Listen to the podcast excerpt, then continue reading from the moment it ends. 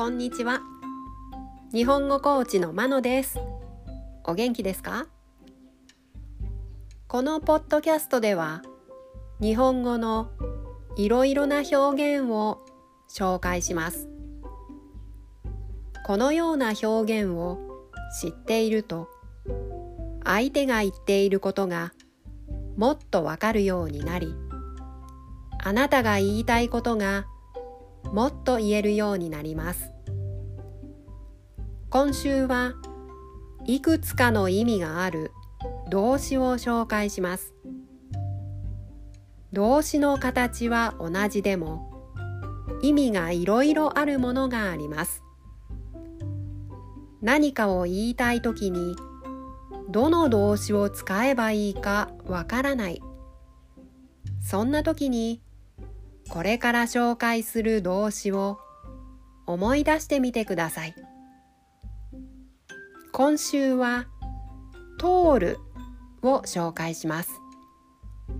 今日は意味を5つ紹介します。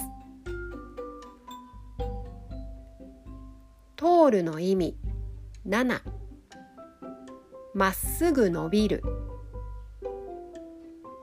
例文。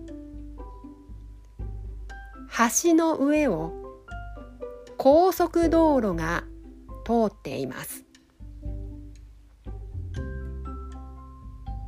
通るの意味8ライフラインが使える状態になる。例文。この家は電気もガスも通っていない。通るの意味。9話や思想が一貫している。例文。その文では意味が通りません。通るの意味。10話の内容や意図が相手に伝わる。例文1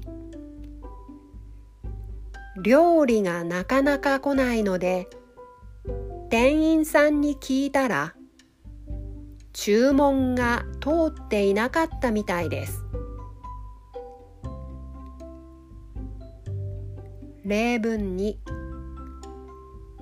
上司に部署の移動をお願いしているのですがなかなか希望が通りません。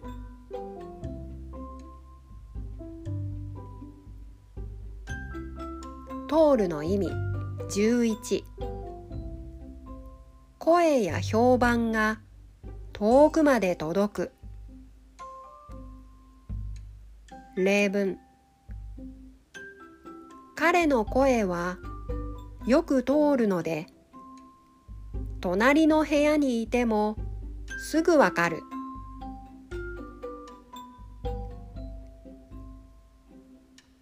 いかがでしたか？明日もいくつかの意味がある動詞を紹介します。では今日はこの辺で。さようなら。